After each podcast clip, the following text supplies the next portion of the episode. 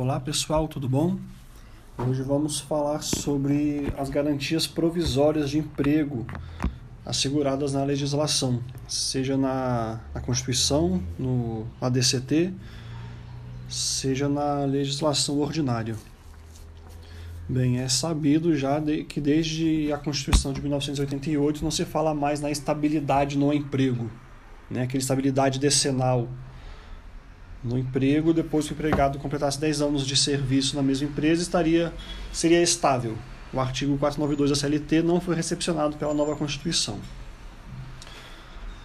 Dito isso, tem-se que o contrato de trabalho pode ser rescindido a qualquer momento pelo empregador, desde que ele efetue pagamento das verbas rescisórias. Né?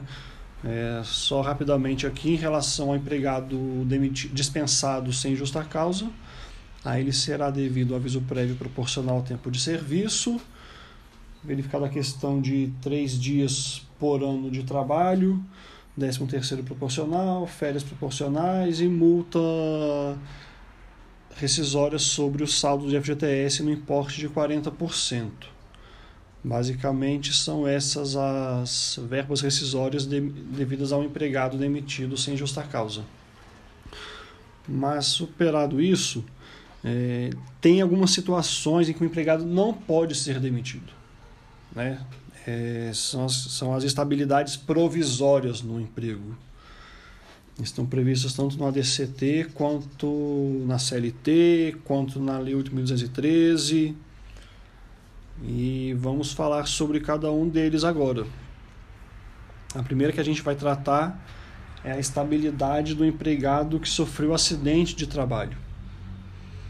Acidente de trabalho é aquele que ocorreu no desempenho de suas atividades, inclusive no trajeto casa-trabalho, trabalho-casa. É, o empregado sofreu um acidente de trabalho ou doença do trabalho, adoeceu no trabalho ficar afastado do emprego por mais de 15 dias, consequentemente sem encaminhado ao INSS e receber o auxílio doença acidentário, a partir do momento da alta do INSS e do retorno dele ao emprego, ele, ele terá estabilidade de 12 meses. Então ele não poderá ser demitido, dispensado, sem justa causa, do emprego nesse período de 12 meses a partir do momento que ele retornou ao serviço. Demissão por justa causa, ele pode ser demitido, né? Justa causa, ele pode pedir demissão, é, não pode ser dispensado sem justa causa. E está lá no artigo 118 da Lei 8.213 de 1991. E a súmula 378 do TST ela exige como pressuposto para a verificação da estabilidade que o empregado seja afastado do trabalho por mais de 15 dias e, e tenha recebido auxílio doença acidentário. São dois pressupostos cumulativos. Então não basta que o empregado tenha sofrido acidente de trabalho, mas não tenha sido afastado pelo INSS para que ele faça jus à estabilidade do emprego. Esses dois pressupostos têm que ser verificados concomitantemente. Outra estabilidade prevista na legislação ordinária diz respeito ao dirigente sindical. Aquele empregado que decide concorrer a um cargo na direção do sindicato, ele terá estabilidade no emprego desde o momento em que a candidatura dele for registrada, isso deve ser comunicado ao empregador, e essa estabilidade perdurará até um ano após o término do mandato dele. Também deve ser comunicado ao empregador a eleição daquele empregado para o cargo de direção do sindicato. Caso ele não tenha sido eleito, a estabilidade perdurará tão somente no período entre o registro da candidatura e o pleito. Não sendo eleito, acaba a estabilidade aí. Em sendo eleito, ele será estável até um ano após o término do mandato. Está lá no parágrafo 3 do artigo 543 da CLT. Temos mais duas situações aqui também, previstas no ADCT agora, que é a primeira, a do empregado é, que se candidata à, à CIPA, a Comissão Interna de Prevenção de Acidentes. Né?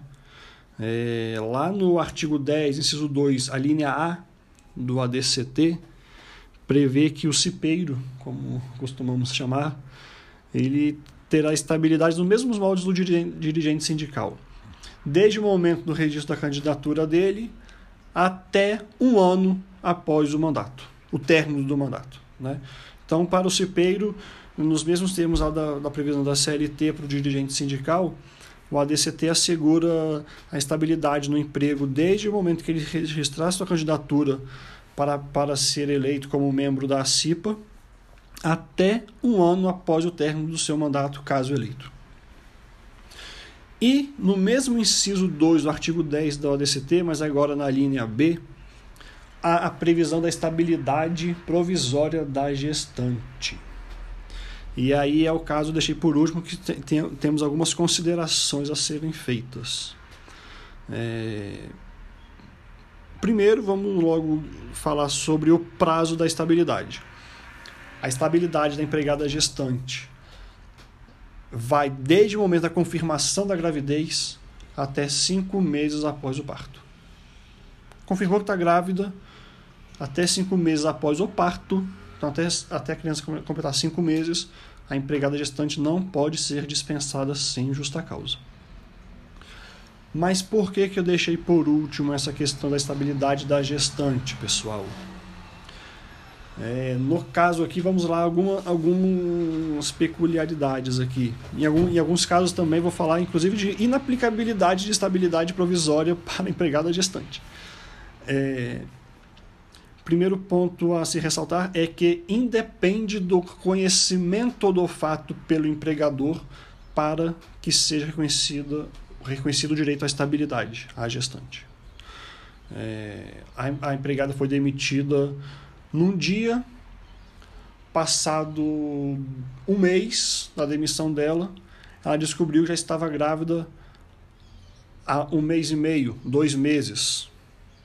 Ou seja, ela já foi dispensada quando já estava grávida. É reconhecido, está pacificado na jurisprudência que essa empregada tem direito à estabilidade. Ela tem direito a ser reintegrada no emprego ou então a indenização substitutiva a, a esse período de estabilidade. Independe, portanto, do conhecimento prévio do empregador acerca do estado gravídico da empregada gestante, da empregada dispensada, para que ela faça jus à estabilidade provisória no emprego prevista lá na linha B do inciso 2 do artigo 10 do ADCT. Mas, tem antes, só uma, mais um ponto. Se a empregada vier a engravidar no curso do aviso prévio, ainda que indenizado, também fará jus à estabilidade provisória no emprego. Porque o aviso prévio ele é computado para todos os efeitos legais do contrato de trabalho. Portanto, se a empregada for pré-avisada da rescisão do seu contrato de trabalho hoje, daqui a uma semana ela engravidar, ela fará jus à estabilidade provisória do emprego. É, mas tem uma situação em que não se aplica a regra da estabilidade à empregada gestante, que é no caso das empregadas contratadas sob o regime de contrato temporário. É, é uma construção jurisprudencial isso, o TST já tem súmula dizendo que as estabilidades da gestante se aplica aos contratos por prazo determinado, mas não se aplica aos contratos temporários. Porque é a legislação própria, né? E, e por isso ela, ela teria sido contratada para aquele momento específico, para aquela atividade específica ali. E que por isso, então, no entendimento do TST, então é, é, é, a empregada gestante não faria jus à estabilidade no emprego caso tenha sido contratada sob regime de contrato temporário.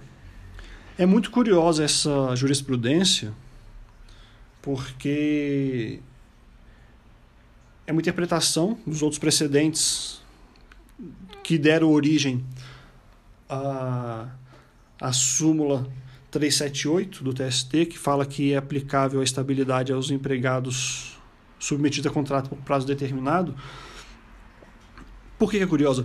Porque aos empregados acidentados submetidos a contrato temporário, o TST tem entendido que, é, que, ele, que, que é assegurada a estabilidade provisória do emprego, lá do artigo 118 da Lei 8.213 de 91 mas entende que essa estabilidade não se estende à empregada gestante.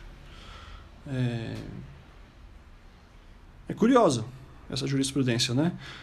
Porque ao mesmo tempo em que se, se diz que a estabilidade a gestante busca proteger muito mais o, a criança que está para nascer, nos primeiros meses de vida dela e tudo mais, sem tirar a importância da manutenção do emprego, do empregado acidentado que tem que voltar para o mercado de trabalho, mas, no meu entender, são decisões contraditórias. Eu acho que deveria ser aplicada a estabilidade a, a todos os empregados, seja o acidentado ou a gestante, submetido ao contrato temporário de emprego. Mas a jurisprudência caminhou nesse sentido de que a empregada gestante, submetida a contrato temporário, não faria jus à estabilidade. É, enfim, o TST decidiu isso, a jurisprudência, a jurisprudência. O interessante da jurisprudência é que ela é viva, né? É, nós, operadores do direito, estamos aqui para questioná-la sempre que entendermos não ser a correta, né? E seguiremos. Espero que vocês tenham gostado do episódio.